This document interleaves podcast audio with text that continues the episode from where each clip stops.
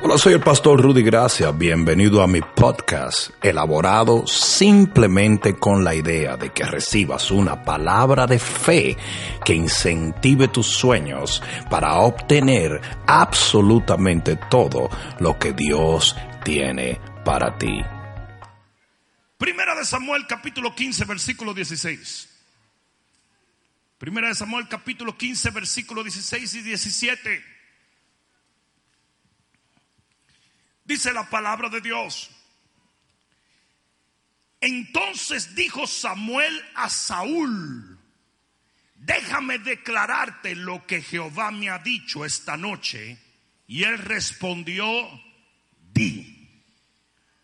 Y dijo Samuel, aunque eras pequeño en tus propios ojos, no has sido hecho jefe de las tribus de Israel y Jehová te ha ungido por rey sobre Israel?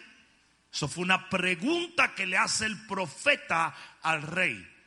Le dice, aunque tú eras pequeño ante tus propios ojos, en otras palabras, aunque no eras nada para ti mismo, aunque tu autoestima estaba por el suelo, aunque tu autoimagen era pobre, Dios te ungió yo creo que yo creo que eso está demasiado bueno como para agarrarlo así como que no se dijo. Aquí va de nuevo. A pesar de tu baja autoestima, Dios te unge. Si se lo va a dar, dáselo fuerte. ¿eh? A Padre, en el nombre de Jesús, yo te doy las gracias en este día. Porque sé que todo el que está aquí está por una cita divina. En el nombre de Jesús permite que esta palabra produzca la fe necesaria para que ellos puedan alcanzar absolutamente todo lo que tú tienes para ellos. En el nombre de Jesús hoy te doy las gracias Espíritu Santo y me pongo en tus manos para ministrar la palabra de Dios. En el nombre de Jesús, el que lo crea diga amén, amén y amén. Y dale un fuerte aplauso al rey.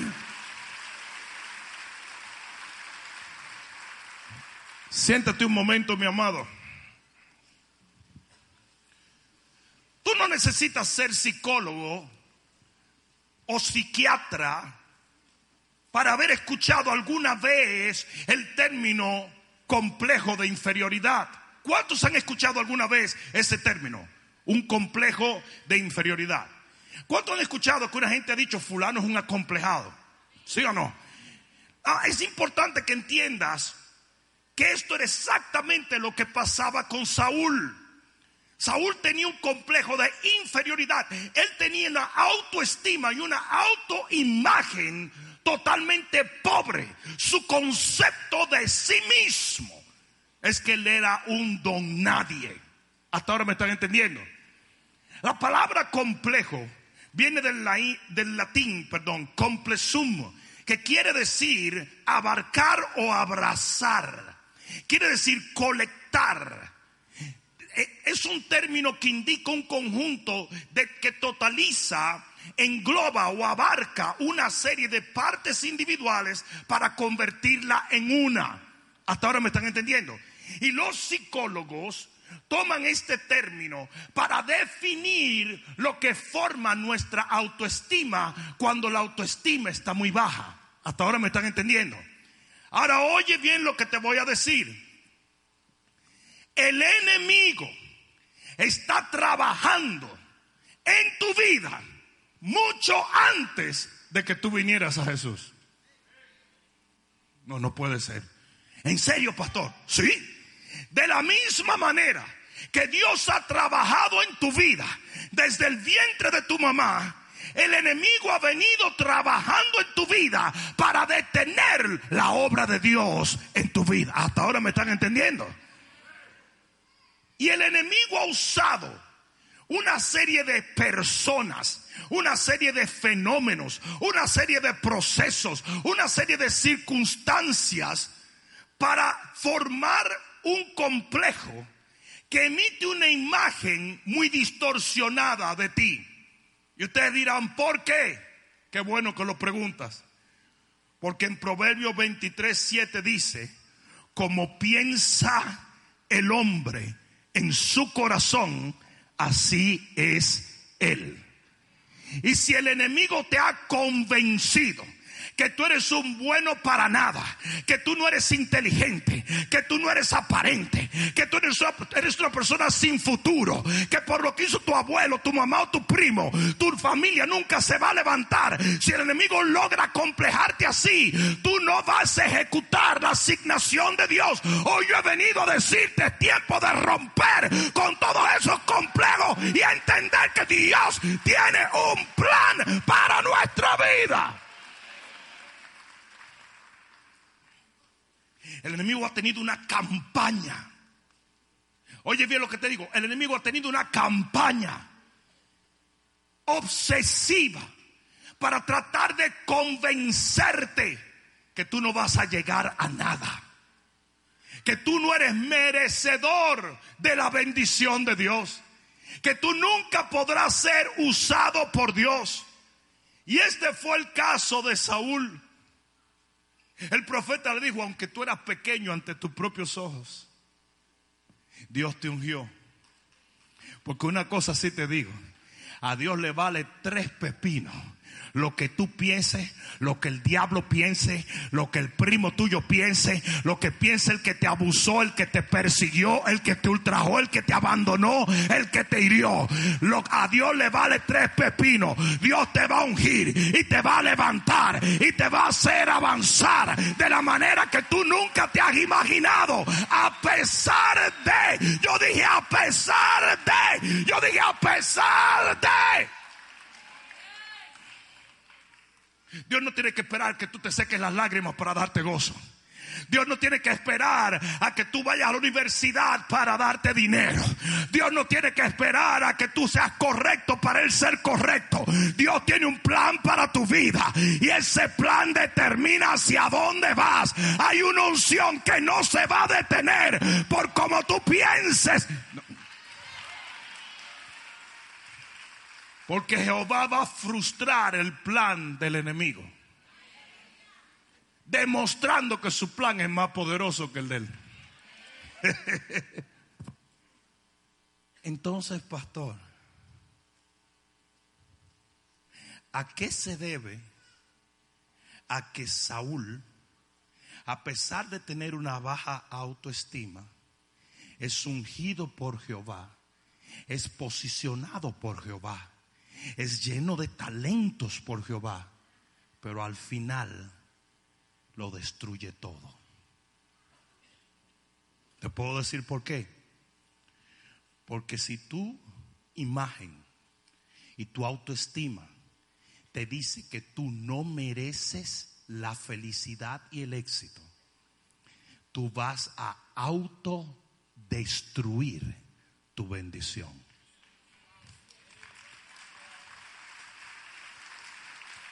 Le puedo hacer una pregunta. ¿Cuántos de los que están aquí saben que por el favor y la misericordia de Dios nosotros tenemos promesas que no merecemos. Nosotros tenemos bendiciones que nunca hemos ganado. Y sin embargo Dios no las da. Pero ¿saben cuánta gente se termina por destruir esas bendiciones? Por no creerse merecedor de ellas. no sé si alguien me está entendiendo hoy. Pero tú te estás auto boicoteando la bendición.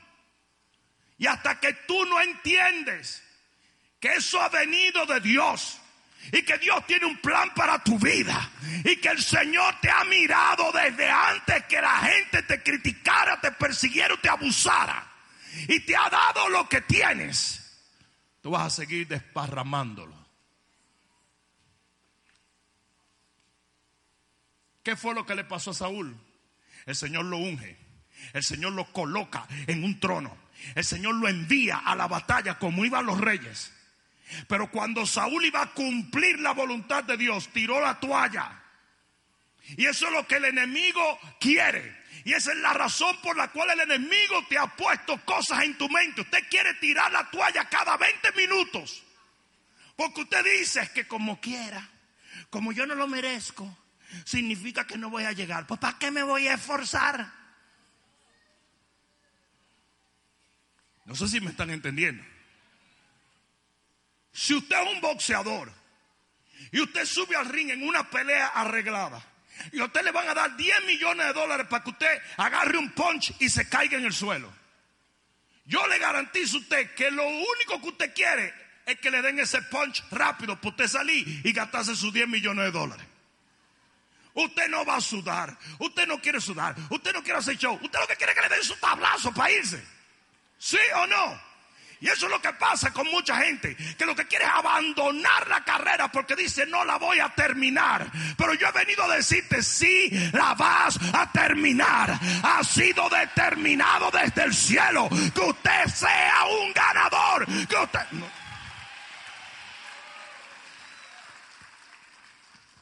¿Saben qué es lo extraño de todo esto?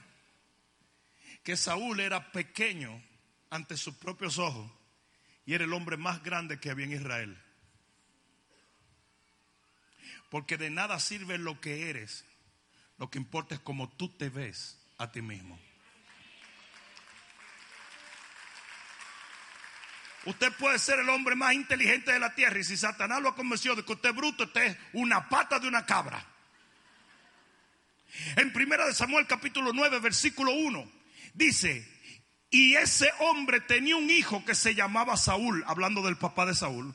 Joven y hermoso, entre los hijos de Israel no había uno más hermoso que él. De hombres arriba, de hombros, perdón, arriba, sobrepasaba a cualquiera del pueblo.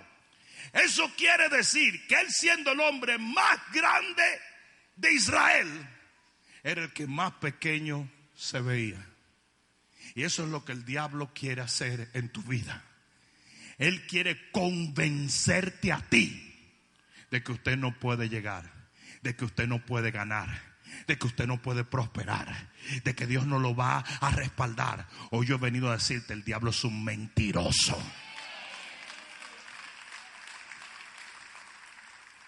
Es por eso que la religión es literalmente una de las cosas más detrimentes para la sociedad. El religioso, el condenativo, el legalista, la gente que siempre te hace sentir como un pecador, como un don nadie, como alguien que nunca va a llegar, como que Dios te anda anotando los pecados para darte guiso. Ese tipo de gente le hace más daño a la gente que el mundo. Por eso el mismo Señor dice, si caliente o frío, bien, pero tibio, y ese es el religioso. Tibio es demasiado carnal para estar en el reino y demasiado espiritual para estar en el mundo. Eso es lo que es un religioso. Es una persona que está dentro de la iglesia, pero no conoce el favor y la bondad de Dios. Es despiadado, busca faltas, persigue, condena. Es un fariseo. Y lo hacen diciendo, no, esto es celo de Dios. Mentira, que es celo de Dios. Celo de Dios es defender lo de Dios. Y Dios no vino a condenar, Él vino a salvar. Mira, que está a tu lado fue a ti que te vinieron a predicar. Dios ungió a Saúl. Pero Saúl autodestruyó su bendición. Yo les voy a decir a ustedes una cosa. Las iglesias están repletas. Y ahora sí mira a los lados. Repletas de gente que tienen promesas divinas. Repletas de gente que tienen unción especial. Repletas de gente que tienen un llamado a hacer grandes cosas. Repleta de gente que tienen puertas abiertas y no la cruzan repleta de gente que Dios lo está por conectar con algo grande y no lo creen. Repleta de gente que tiene destino y se siente que no va para ningún sitio. ¿Y por qué, pastor? Porque están convencidos.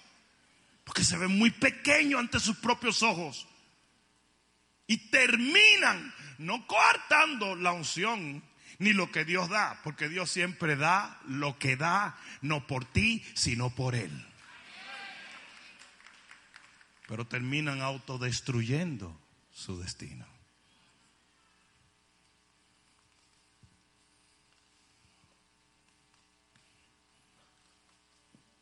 Señor, dame hijos. Yo odio a esta muchacha.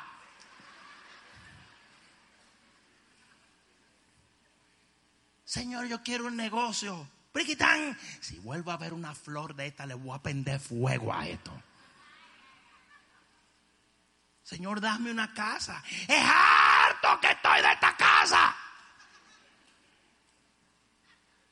Porque lo que pasa es que lo que tú crees que no mereces, tú lo destruyes. Y la iglesia está repleta de gente que está convencida de que no debe tener lo que tiene, de que no debe estar donde está, de que no debe recibir lo que ha recibido. Y mientras tú estés pensando así, el diablo te va a dejar solito porque tú mismo lo vas a desbaratar todo. Tú mismo lo vas a destruir todo. Saúl estaba convencido de que él era demasiado disparate para recibir el título que Dios le había dado de rey. Y él mismo se boicoteó. Dios entiende esto. Y les voy a decir cuál es la clave del éxito. La clave de superar una imagen negativa de ti mismo está mega, ultra, hyper conectada con la gente que te rodea.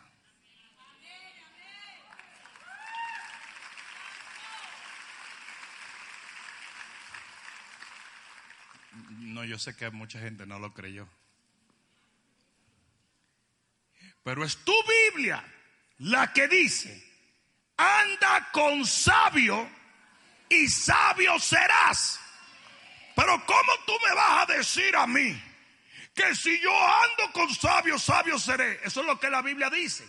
Eso quiere decir que la gente con la cual tú andas pronostica lo que tú eres y lo que serás. Si usted anda con gente negativa, gente religiosa, gente condenativa, usted no va para parte. Pero cuando usted anda con gente de éxito, gente de bendición, gente de fe, gente de unción.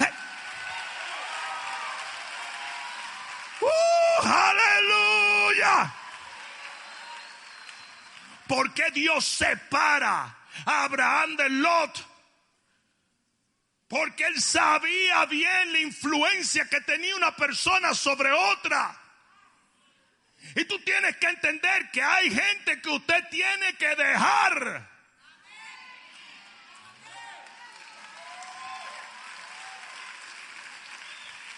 Pero mientras usted siga hablando las mismas porquerías con los mismos chismosos negativos, le van a dañar la vida.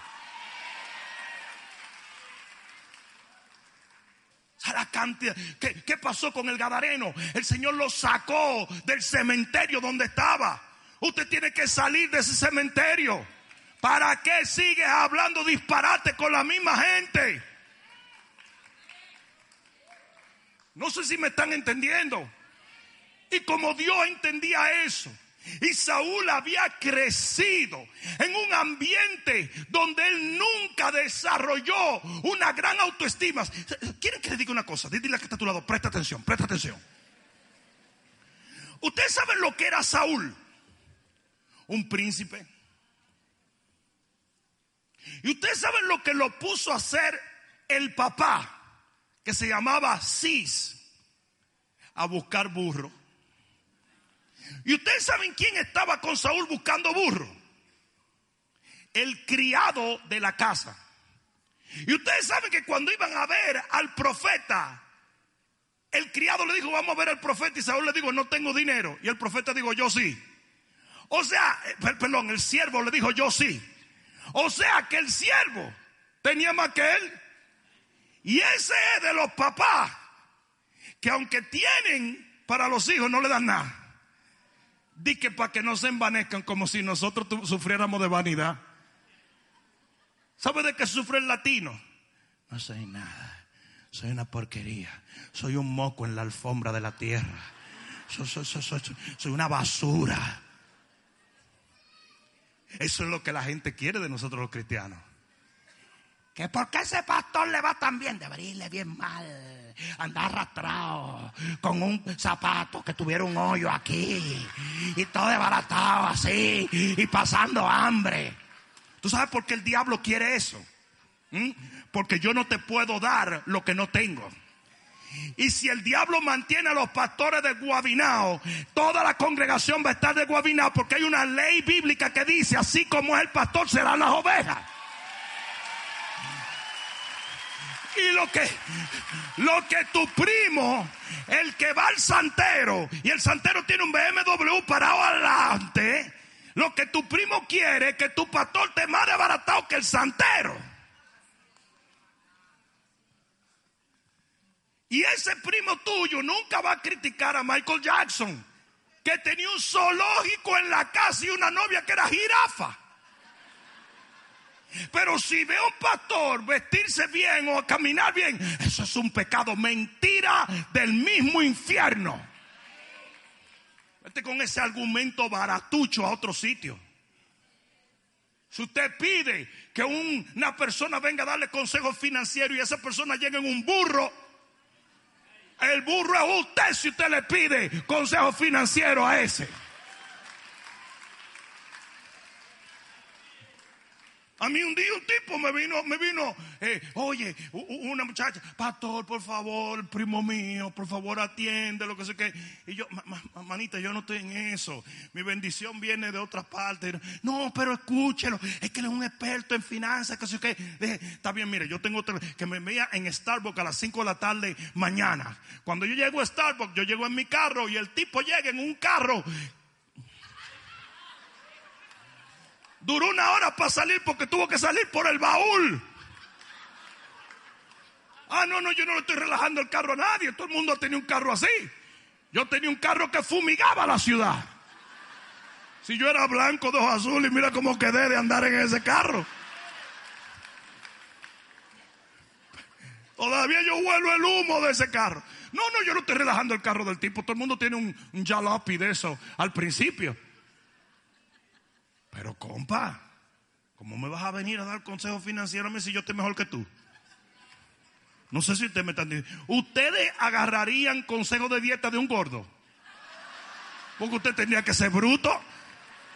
Yo no voy a decir quién, pero aquí había un tipo que rebajó 15 libras. 15 baby pounds. 15 libras, sí, era como un cita de niño, porque le faltaban 273 libras que rebajar y de inmediato rebajó las 15. Eh, esas son de agua, no es que dice que son de agua. Debería agarrarla, ahora la va a agarrar otra vez con Dorian, el agua y la cosa. Pero mira, rebajó 15 libritas y de repente me dice, ¿usted sabe cuál es el problema suyo, pastor? El problema suyo es que usted tiene que hacer esto y cambiar, que sé qué. Y yo le mire esa panza de tortuga al revés. Yo le quiero dar una galleta. Yo le dije, ¿dónde está el peinecito mío para peinarlo y darle una galleta? Le dije, Dije, toda mi vida yo he hecho ejercicio. Tú empezaste a hacer tres semanas de ejercicio. ¿Tú me quieres dar consejo a mí? Vete para allá, hombre, gordofofo. Qué cosa, ¿verdad? No hay una cosa más, no hay una cosa más mala que un ex gordo. Nunca salga con una gente así. Nunca se, te va a amargar la vida. Tú quieres comerte tu pastelito y ahí viene el ex gordo rebajan 10 libras y andan vestidos de gimnasio el día entero. Como que vinieron de...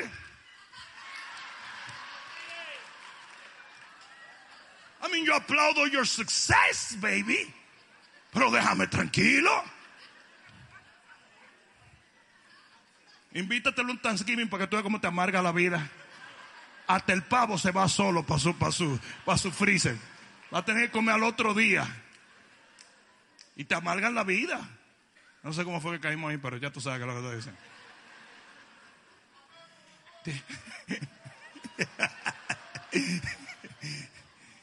La gente que te rodea tiene que ver mucho con sanar tu autoestima o con acabar de eliminar. Tienes que tener mucho cuidado. Porque la gente que está a tu lado te influencia y por eso, por eso el Señor le envía a Saúl, un profeta llamado Samuel. Y si tú buscas, busca en Primera de Samuel capítulo 9, Primera de Samuel capítulo 9,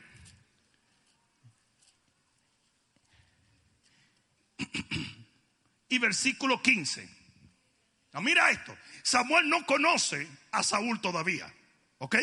Y mira esto, un día antes de que Saúl viniese, Jehová había revelado al oído de Samuel diciendo, mañana, a esta misma hora, yo enviaré a ti un varón de la tierra de Benjamín, al cual ungirás por príncipe sobre mi pueblo, Israel, y salvará a mi pueblo de mano de los filisteos, porque yo he mirado a mi pueblo por cuanto su clamor ha llegado hasta mí. O sea que Samuel estaba esperando un príncipe, no un de guañingao. Y ese es el tipo de gente que tú necesitas alrededor tuyo. Gente que sepa lo que Dios ha dicho de ti y no simplemente lo que tú presentas externamente. Dice, y luego que Samuel vio a Saúl, Jehová le dijo, he aquí este es el varón del cual te hablé, este gobernará mi pueblo.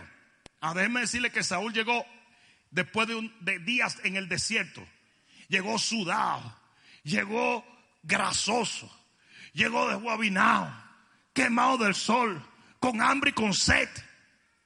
Pero cuando ese hombre lo vio, él tenía una revelación que iba más allá de la apariencia externa. Versículo 8. Acercándose pues Saúl a Samuel en medio de la puerta le dijo, te ruego que me enseñes dónde está la casa del vidente. Y Samuel respondió a Saúl diciendo, yo soy el vidente. Sube delante de mí al lugar alto y come hoy conmigo y por la mañana te despacharé y te descubriré todo lo que está en tu corazón. Y de las asnas que se te perdieron hace ya tres días, pierde cuidado de ellas porque ya han sido halladas. Más aquí es donde se pone heavy duty funky Robbie Wow. Mas para quién es todo lo que hay de codiciable en Israel, sino para ti y para toda la casa de tu padre. Miren esto. Este es un pastor de la prosperidad, por lo visto. Señor, reprenda la prosperidad. Malo, malo, malo, malo. Saúl respondió y dijo, y aquí es donde viene. No soy yo hijo de Benjamín, de las más pequeñas tribus de Israel. Y mi familia no es la más pequeña de toda la familia de la tribu de Benjamín. ¿Por qué pues me has dicho cosas semejantes? En otras palabras le digo, yo soy un don nadie. ¿Cómo tú me vas a decir que yo merezco algo como lo que tú me estás diciendo? Porque toda la vida Saúl creció con esa imagen de sí mismo. No soy nada. No voy a llegar a nada. No sirvo para nada. Ustedes saben que la educación de nuestros ancestros era bruto psicología. Yo nunca oí un papá afirmar un hijo.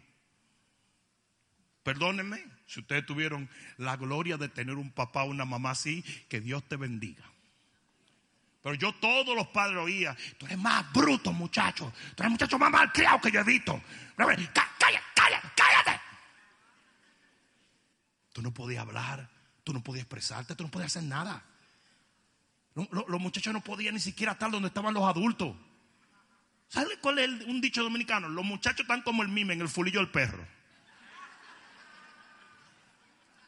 Si tú pasabas por una conversación de adultos, te, echaban, mira muchacho, el día, ¿qué es esto? Lárgase de aquí. Metido, ha metido que un panty vieja. Yo estoy diciendo nada más lo que decían. Hoy en día yo veo que por lo menos ya, ya, ya ha cambiado la cosa. Y tú ves a los niños, que los niños entran y hablan y están entre los adultos y dicen, yo tengo una opinión.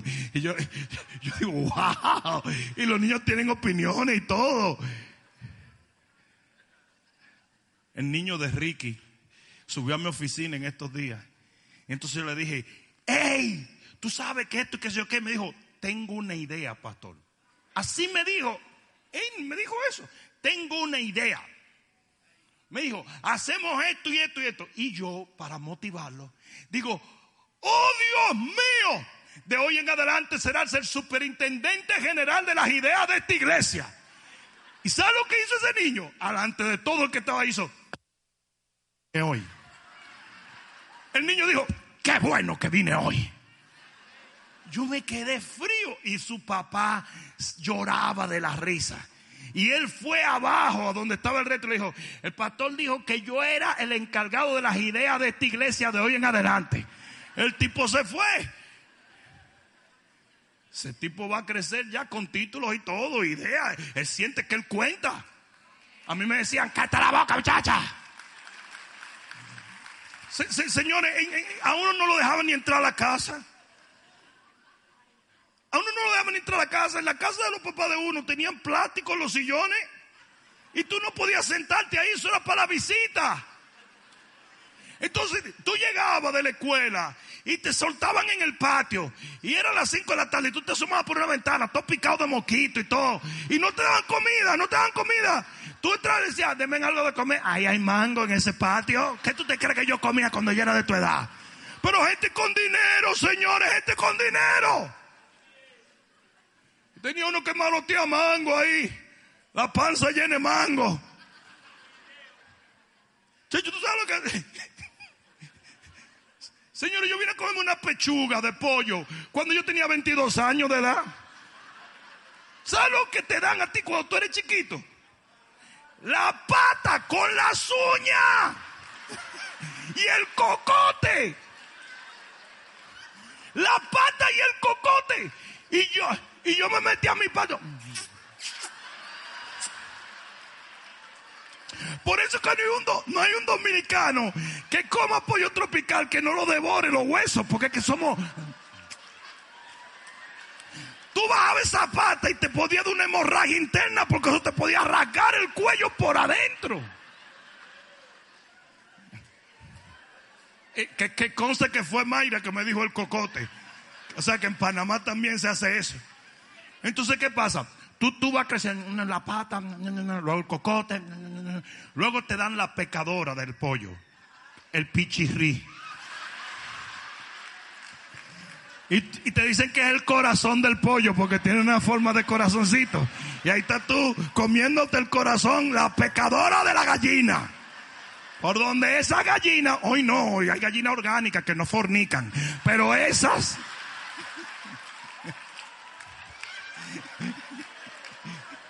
a Johan, a Johan que le gustan los pollos orgánicos.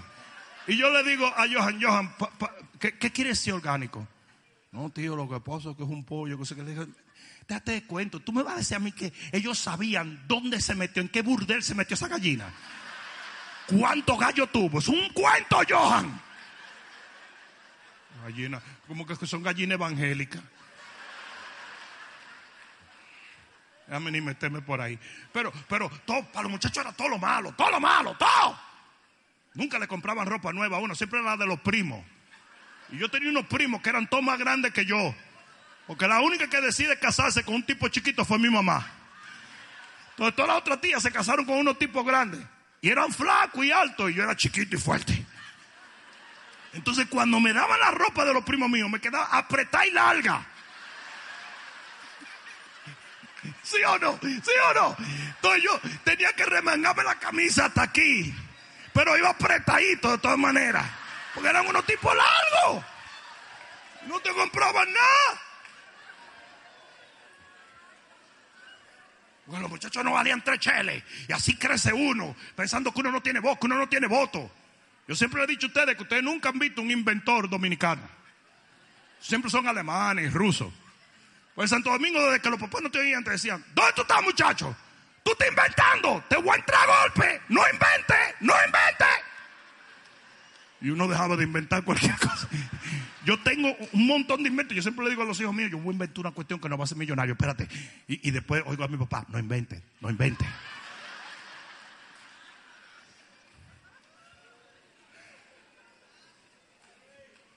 El Señor envía a Samuel y le revela a Samuel quién él pensaba que ese joven era. Y Samuel comienza un proceso para cambiar la imagen que Saúl tenía de sí mismo. ¿Qué fue lo que hizo Samuel tan significativo? Te lo voy a dar rapidito. Número uno, distinción. En el versículo 22 le dijo a Saúl, pasa y lo sienta a la cabeza de la mesa delante de 30 generales y dignatarios.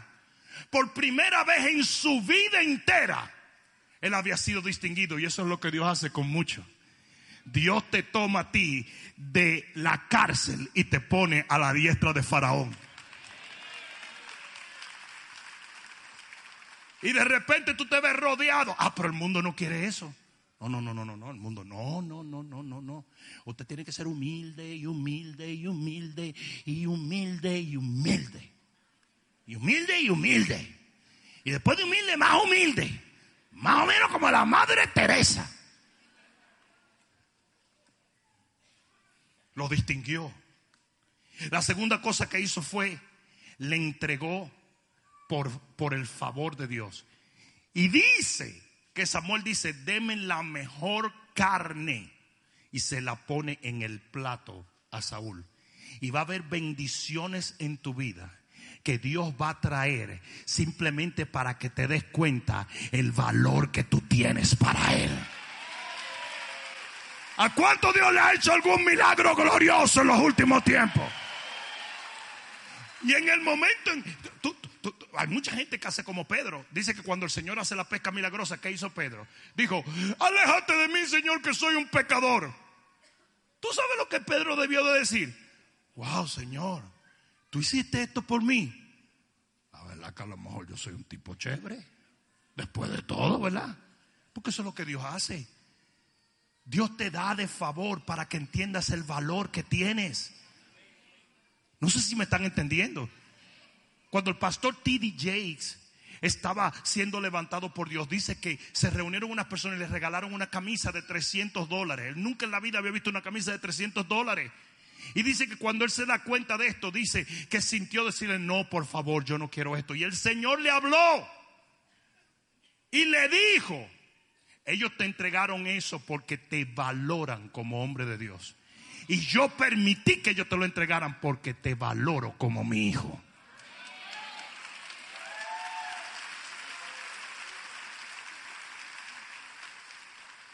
Tú vales cada bendición que Dios te ha dado.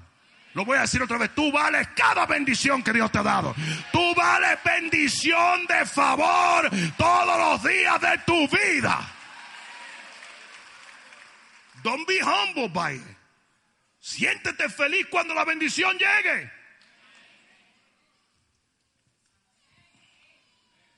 ¿Sí o no?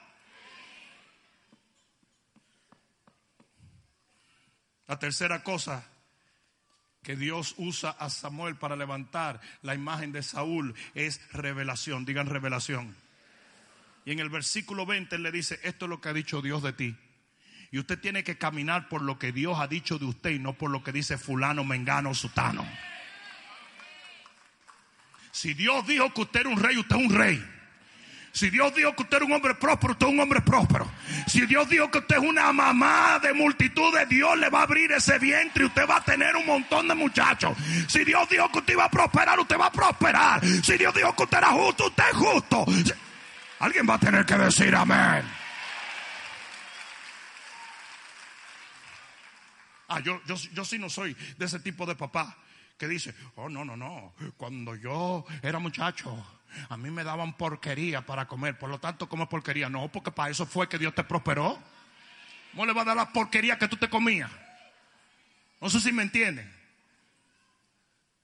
Si yo levanté una plataforma hasta aquí, mis hijos deben de saltar de esa plataforma para arriba. Yo no puedo decirle vayan para abajo otra vez porque para eso yo trabajé 30 y 40 años.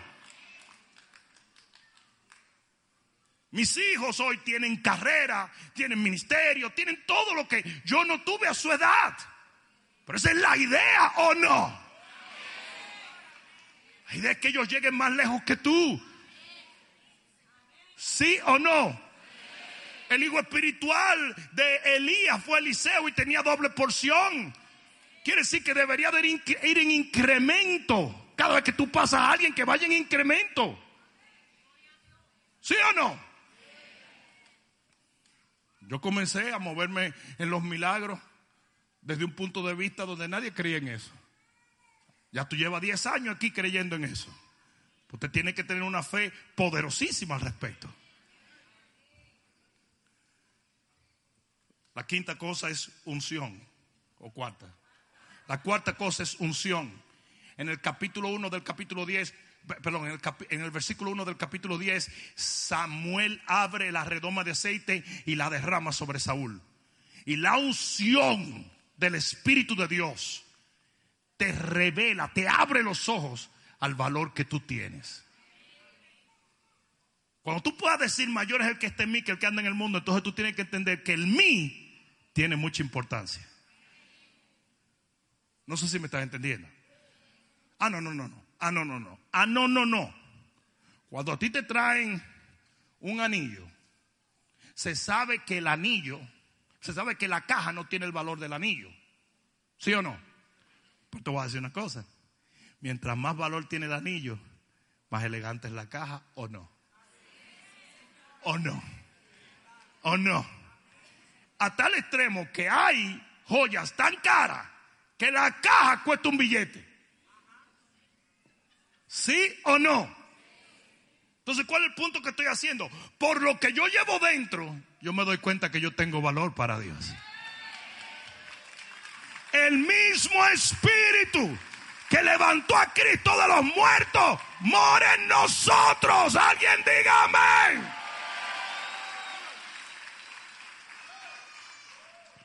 ¿Sí o no? Yo estaba en Panamá y en Panamá estamos como por una zona colonial y se para un tipo y dice, vamos a tocar que quiero que conozca a alguien aquí. Y yo voy a una casa más o menos humilde porque la zona como una zona colonial de Panamá y tocamos y era Rubén Blake que vivía ahí. Y era amigo de la persona que, me, que, que el, la persona que andaba conmigo. Y bien chévere, nos saludó y eh, nos va bien chévere, Rubén Blake. Cuando yo me fui de ahí, yo miré la casa y la casa me lucía diferente por quien estaba adentro. No sé si me están entendiendo. Antes de yo llegar era una casa en la zona colonial sencilla, como esas casas de zona colonial que nada más tienen como un patio cubierto. Después que me fui, dijo, wow, qué casa. Por lo que tenía adentro tremendo artista, un hombre increíble, ¿verdad? Entonces, ¿qué es lo que yo te quiero decir? Por lo que tú llevas dentro, hasta tú mismo tienes que entender el valor que tienes.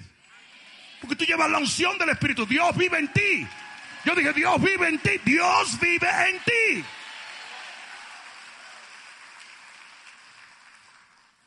Y finalmente, lo que Dios pone a Samuel a hacer para cambiar esa autoestima tan baja que tenía Saúl de sí mismo, era vivencias eh, sobrenaturales. Le dice en el capítulo 10, cuando te despidas de mí, van a venir gente, te van a dar esto y vas a fluir en una unción y el Señor vendrá sobre ti con poder y vas a profetizar y ta, ta, ta, ta. Y esa es otra cosa que Dios hace en tu vida, para que tú cambies tu imagen de ti mismo. Él comienza a hacer manifestaciones y a bendecirte de una manera como tú no te imaginas. Y comienzan a pasar milagros. Y de repente tú oras por tus hijos y tus, hijos se levantan. Y oras por un trabajo y te dan un trabajo mejor. Y oras por una casa y la casa te cae. Y oras por esto. ¿Alguien está entendiendo esto? El entender que Dios te oye, que Dios te escucha, que Él está pendiente de ti es algo que te da una seguridad que nada te la puede quitar.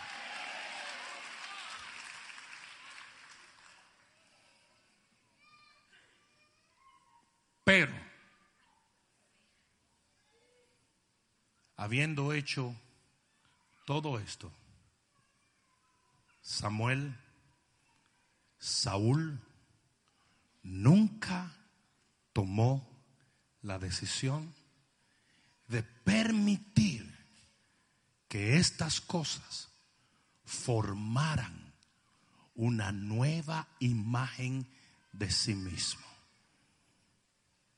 Porque al final de todo, usted decide lo que cree.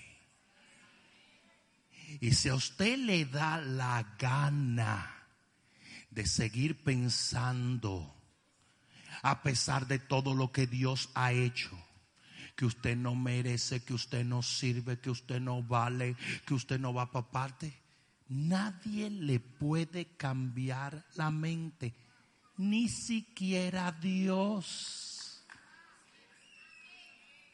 Por eso cuando el Señor viene donde Jeremías, y le dice, vamos que tengo un trabajo, dice, yo soy muy niño.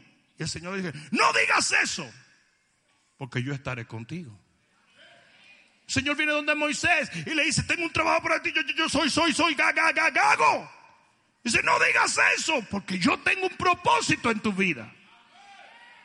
Viene donde Gedeón y le dice Gedeón, no, no, yo soy muy pobre, cállate. Porque Dios mismo se te puede aparecer y revelarte y, mostrarte y derramar su gloria y hacerte sentir fuego y ponerte gente alrededor y bla, bla, bla. Pero si usted no se decide a creer lo que Dios ha dicho de usted, nadie puede cambiar su vida. Pruébamelo, pastor. Fácil, todos los días. Aquí hay gente que viene a esta iglesia que no cree en la sanidad divina. Pero ¿cómo va a ser pastor si tú predicas sobre sanidad divina? Sí, pero ellos escogieron no creer. Porque no es lo que yo predico, es lo que ellos decidan creer. No sé si me están entendiendo. La gente que está aquí tiene tanta fe en meteorología que nunca han visto ni un pero desde que esos tipos dicen que viene un huracán, ellos dicen, ahí viene, ahí viene, ahí viene, porque tienen total fe en meteorología. No sé si me están entendiendo.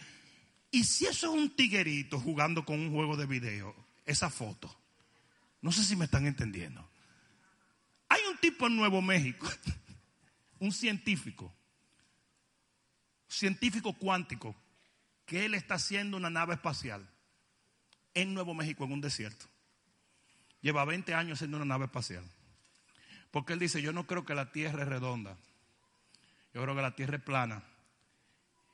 Y todas las fotos que yo veo son de que la Tierra es redonda, pero yo no lo puedo creer.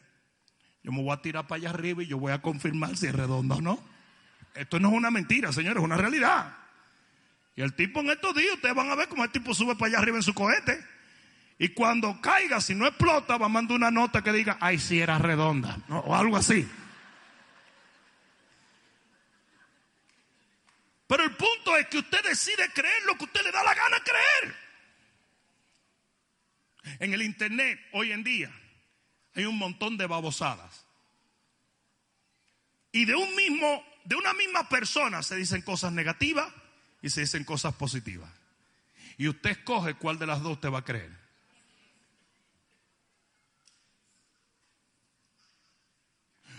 Pastor, pero ¿y la verdad cuál es? ¿Qué sé yo? La verdad es la que usted coja. No sé si me están entendiendo. Entonces, ¿cuál es el problema de mucha gente? Que por más que Dios hizo en la vida de Saúl, por más que le dio, por más que lo empoderó, por más que le dio palabras de afirmación, por más que le dio unción, por más que le dio trono, por más que le dio ejército, por más que lo tocó, él nunca cambió su imagen de sí mismo. Y por eso al final se auto boicoteó su asignación. Dios ha dicho de ti que tú eres la justicia de Cristo, que tú eres limpio por su sangre, que el Espíritu de Dios mora en ti que hay una gloria que te persigue donde quiera que vas. Que el ángel de Jehová campa alrededor de tu hogar y defiende tu familia. Que tú eres sano por las llagas de Jesús. Que tu nombre está escrito en el libro de la vida. Que los ángeles del cielo han venido a ministrarte a ti. Que Él desea que tú seas prosperado sobre todas las cosas. Y que tengas salud. Así como prospera tu alma. Que tú puedes orar por milagros y los milagros pasan. Que tú puedes atar y desatar y se cumple en el cielo, aún desde la tierra.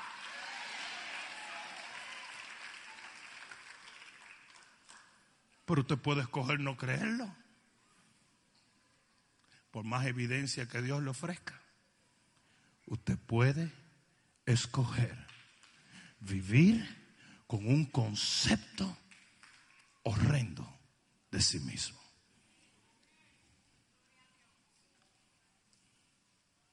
Ponte de pie.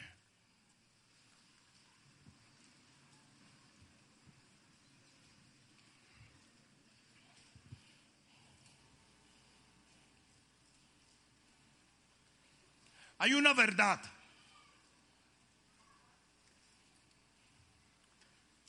Cuando el mismo Samuel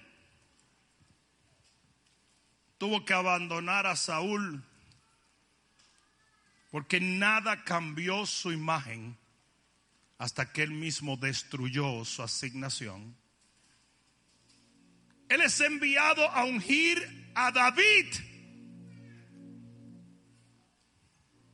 Y cuando llega a ungir a David, David nunca entró a la fiesta de la unción. Se rumoraba, y por eso estaba toda la familia, que Samuel vino a ungir un rey a uno de los hijos de Isaí. Se sabía, por eso estaban ahí. Y David nunca entró. Porque David tenía una imagen de sí mismo muy pobre. Él decía, no way, man. Si va a ser uno un rey, van a ser mis hermanos que son los guerreros, que son los tipos que saben de guerra. Yo lo único que sé es de, arpa y de oveja. ¿yo no? Entonces dijo, ni voy a venir. Cuando pasan todos los hijos, Samuel dice, estos tienen que ser uno de estos reyes. Y de repente ninguno es. Y Samuel le dice, espérate Señor, pero yo sé que tú me dijiste que viniera a ungir un rey. Y ya pasaron todos los hijos. Dice, no, papá, no pasaron todos. Queda uno. Y le dijo, Samuel, aprende esta lección. El hombre no mira lo que Jehová mira. Porque Jehová mira el corazón y el hombre solo mira lo externo.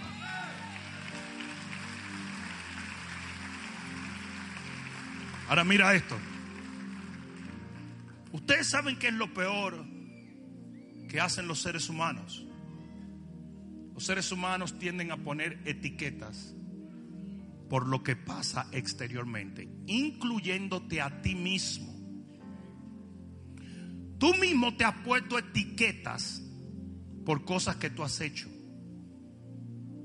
Y el concepto de nosotros, los seres humanos, lo formamos por nuestros hechos, por nuestros errores, por nuestras heridas, por nuestras faltas, por nuestros handicaps nosotros formamos este concepto de nosotros y nos pegamos una etiqueta. Y si no te la pegas tú, te la pega otro. Y eso mismo fue lo que pasó con David. Lo que pasó con David fue que él era el único ovejero. Eso no puede ser rey. Él era el único, él era el más pequeño. No, el más pequeño, eso no puede ser. Es los primogénitos lo que son. Él era el más flaco y más chiquito. No, imagínate, se necesita un gladiador.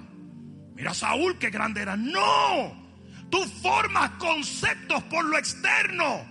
Cuando la realidad de quién eres está en tu esencia, está dentro de ti.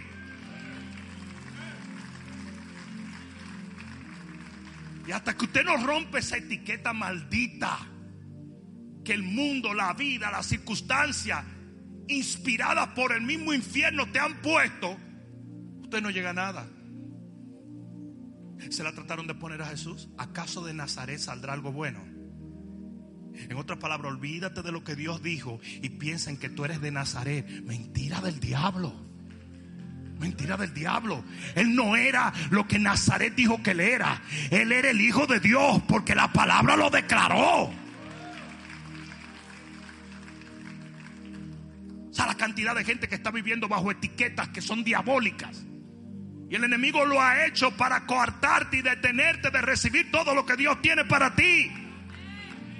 Hasta que Esther no se dejó ver como una huérfana pobre, ella no llegó a ser reina. ¿Qué era Esther? Huérfana, pobre y extranjera. Y llegó a ser la reina del imperio más grande que jamás ha existido.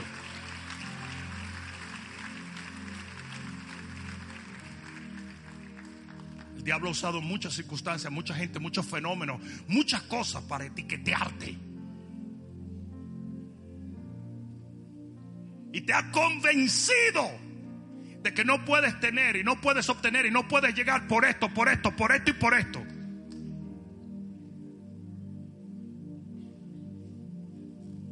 Eso es una mentira. Cada vez que un ser humano dice, los dominicanos nunca llegan al NBA, alguien decide probar que eso es una mentira. Una mujer no puede ser astronauta, anda la mujer en el aire. Un latino inmigrante. ¿Sabían ustedes que de todas las compañías millonarias que existen hoy, el 85% son inmigrantes.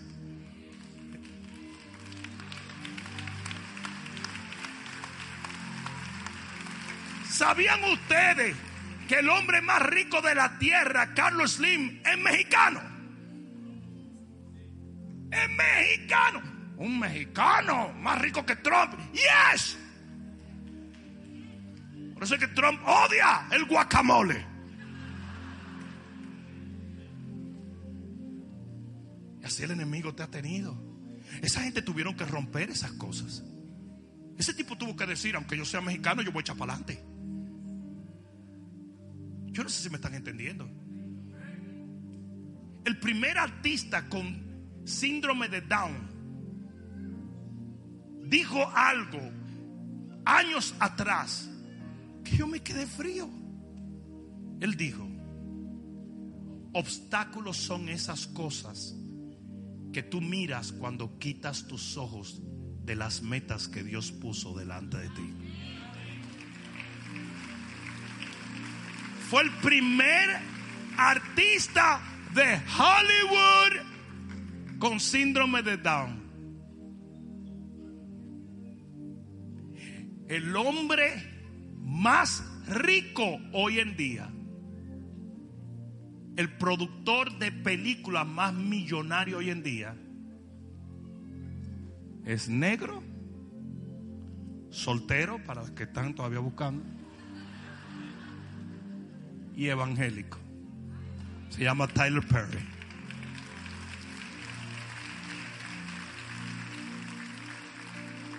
Y ha hecho más dinero fuera de Hollywood que, ¿cómo se llama?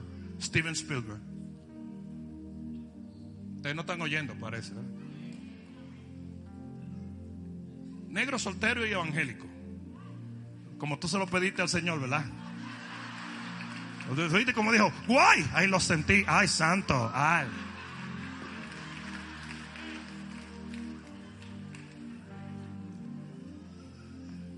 How can that be?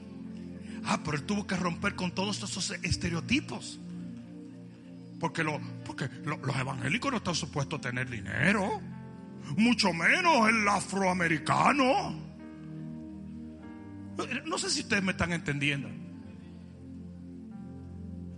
Cuídate mucho del que quiere ponerte una etiqueta. Cuídate mucho del que quiere coartar tu progreso. Cuídate mucho de quien te rodea y te dice que no puedes, que no debes o que no vas a llegar, cuídate mucho. Permite que los Samuels de tu vida lleguen a, ti. ¿Saben lo que dice mucha gente? Mucha gente dice, no, no, no, no, no, no, no, no, no. Tú vas a cualquier iglesia y todas las iglesias son iguales. Qué porquería de mentira. Eso es como que tú me digas que tú vas a Kentucky Fried Chicken todos los días a comer y es lo mismo que ir a un buffet de ensalada todos los días. Vamos a ver en seis meses si era lo mismo. Tu alimento determina mucho de quién eres. Dios le busca un Samuel a este hombre para cambiar su imagen. Tú no me puedes decir a mí que lo que se predica desde un púlpito no influencia tu vida. No sé si alguien me está entendiendo hoy. Ese plan que el enemigo ha tenido, eso que el enemigo ha tratado de hacer, él lo viene trabajando desde que tú eras un bebé. Él te ha dicho, eres demasiado negro, eres demasiado pobre, toda tu familia ha sido pobre, nadie ha estudiado, nadie ha llegado, nunca ha salido un jugador de fútbol de esa región, nunca ha habido nadie presidente que haya sido un inmigrante, nunca hay bla, bla, bla, bla, bla, bla, bla, bla. Conmigo lo han hecho un millón de veces. Ahora mismo hay dos o tres diciendo, sí, claro, porque todo lo que quiere es cuarto, todo lo que quiere es dinero.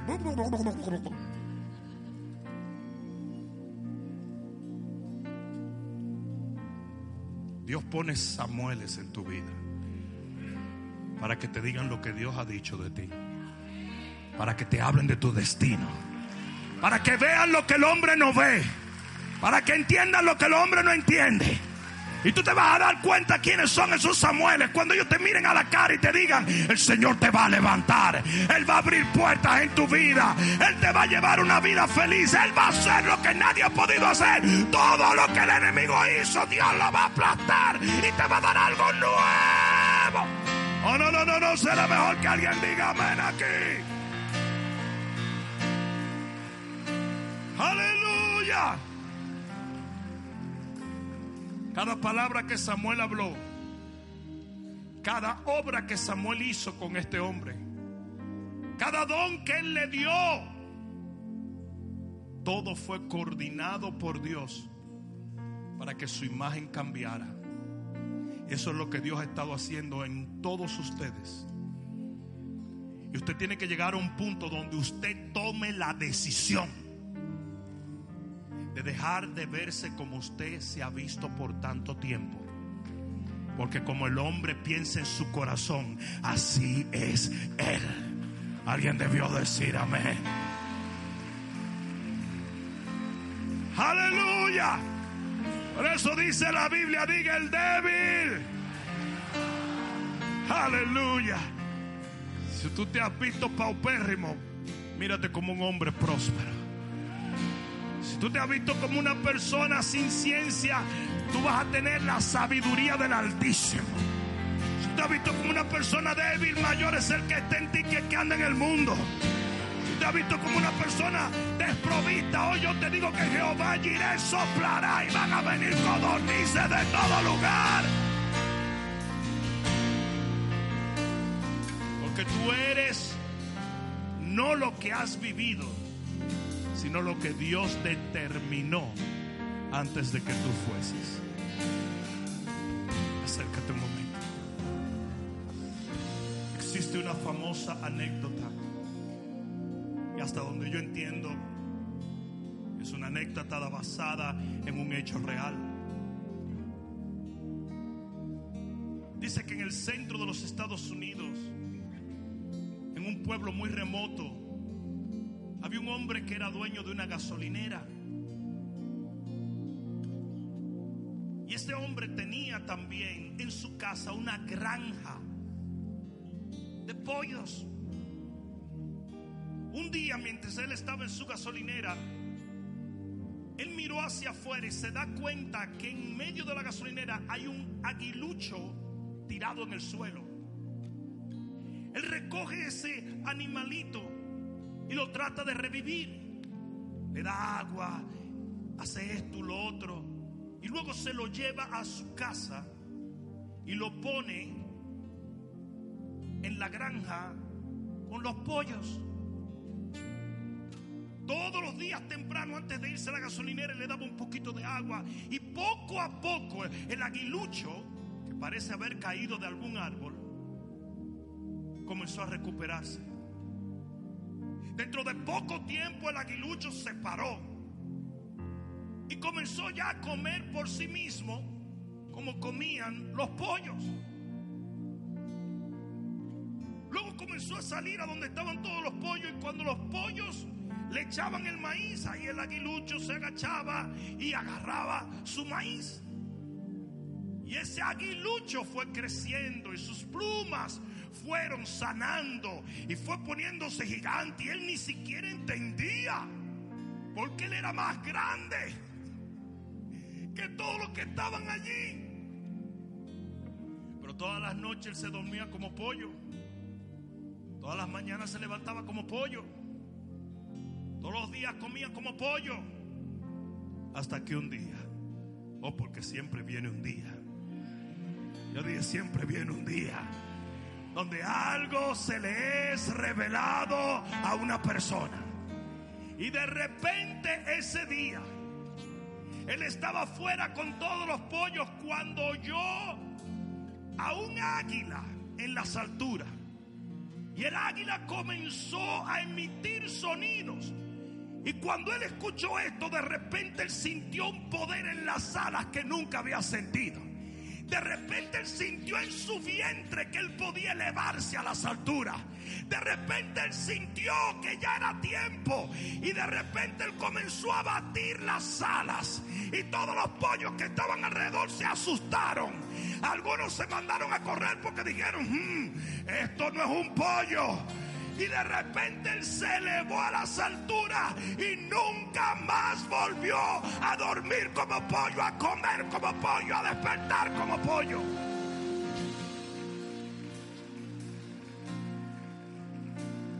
En esta época donde hay que estar políticamente correcto en toda la babosada que hablamos, hay alguno que va a decir, ¿y por qué es tan malo ser pollo? Si usted es pollo, sea pollo. Pero si usted es águila, no sea como pollo.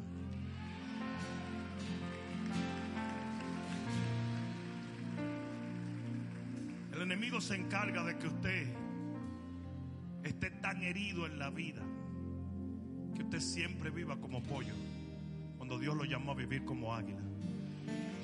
Y un día tú vas a oír ese sonido de águila. Y ese sonido de águila es la revelación de lo que tú eres. Y esto te lo da la palabra de Dios. Y como algunos de ustedes están sintiendo en este momento, ustedes sienten que hay un potencial dentro de ustedes que todavía no ha sido desatado. Hoy yo te digo, hay una unción, hay una unción, hay una unción en ti que te va a levantar, que te va a elevar. Ustedes que han sido llamados a mucho más de lo que tienen y hoy yo te profetizo, eso viene, eso viene, eso viene, eso viene.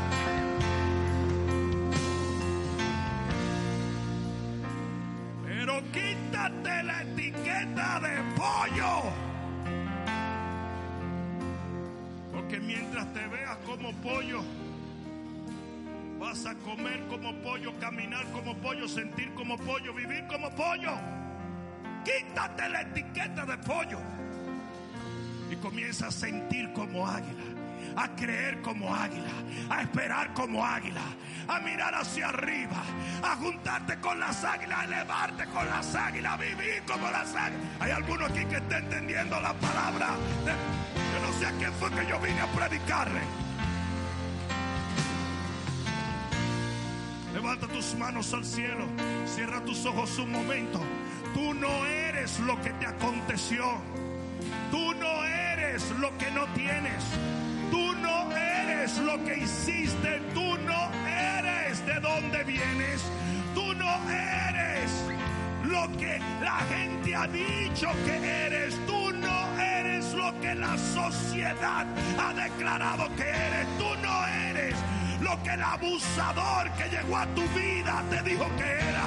Tú no eres lo que te hirieron, lo que te traicionaron, lo que te abandonaron. Tú no eres nada de esto.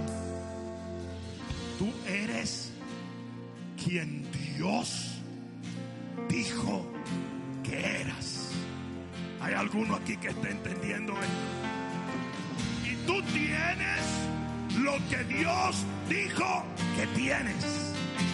Y tú harás lo que Dios dijo que harás. Y llegarás donde el Señor dijo que ibas a llegar. Si yo fuera tú, yo dijera amén a esto.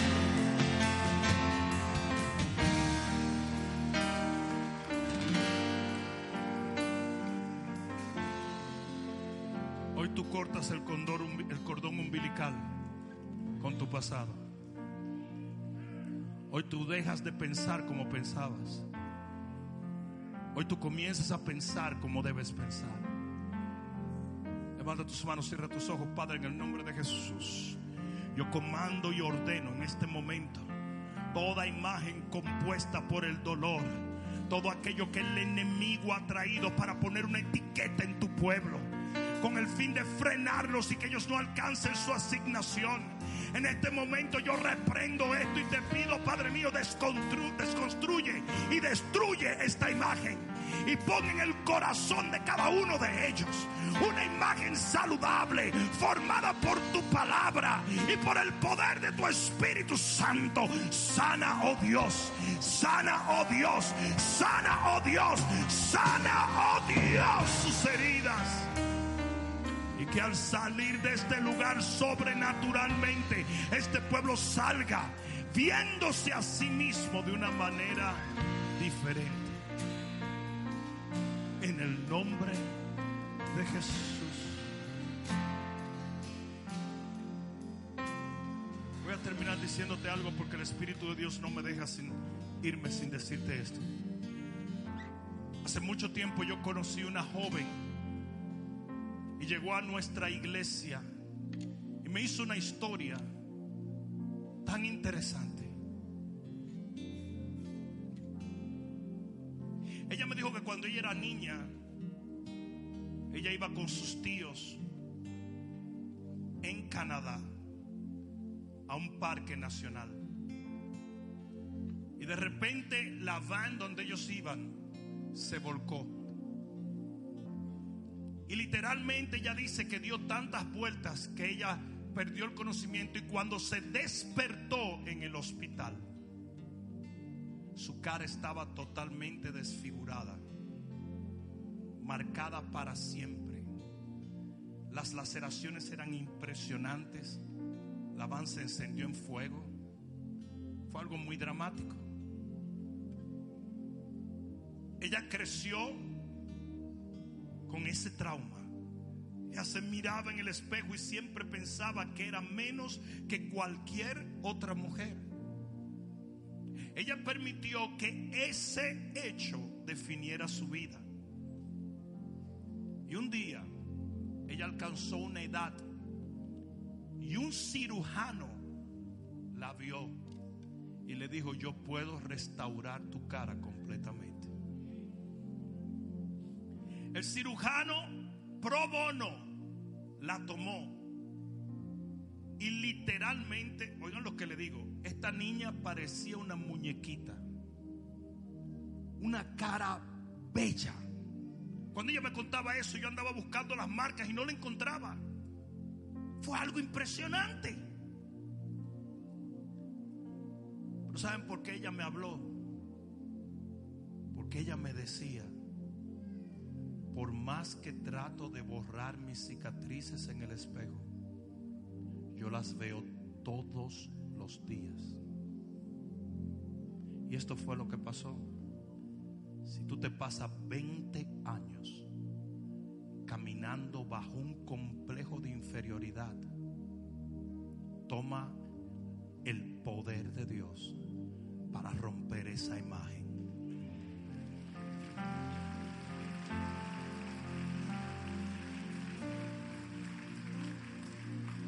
Y es por eso que hay mucha gente que tienen una poderosa unción pero se sienten débiles. Tienen una poderosa fe pero no sienten orar. Tienen prosperidad y creatividad pero no se atreven a dar pasos. Porque el enemigo te ha mantenido viviendo de una manera que tú sientes que eres el mismo cuando no lo eres. Pero hoy tú vas a escoger verte a ti mismo como Dios te ve. Si yo me hubiese llevado de lo que la gente me dijo, si yo me hubiese llevado de lo que la gente me criticó y me persiguió, yo nunca estuviera donde estoy. Es por eso que hoy no le hago caso a nadie.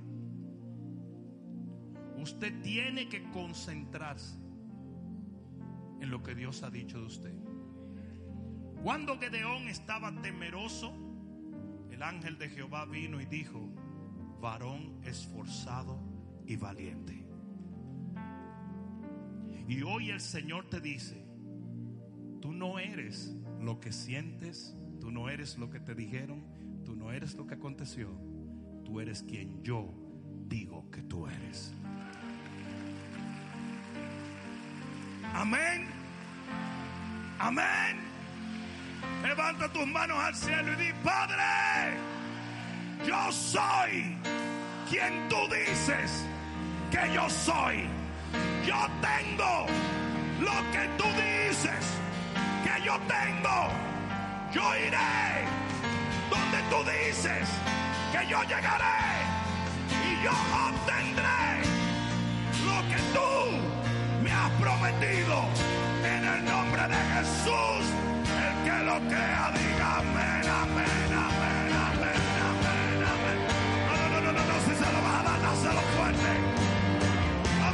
dáselo fuerte, dáselo fuerte, dáselo. Dale un abrazo a alguien y dile lo mejor está por venir. Nos vemos el miércoles. Espero que esta palabra cale profundamente en tu alma y que se convierta en pasos de fe que te permitan llegar al destino que nuestro Señor ha trazado delante de ti y de los tuyos. Dios te bendiga.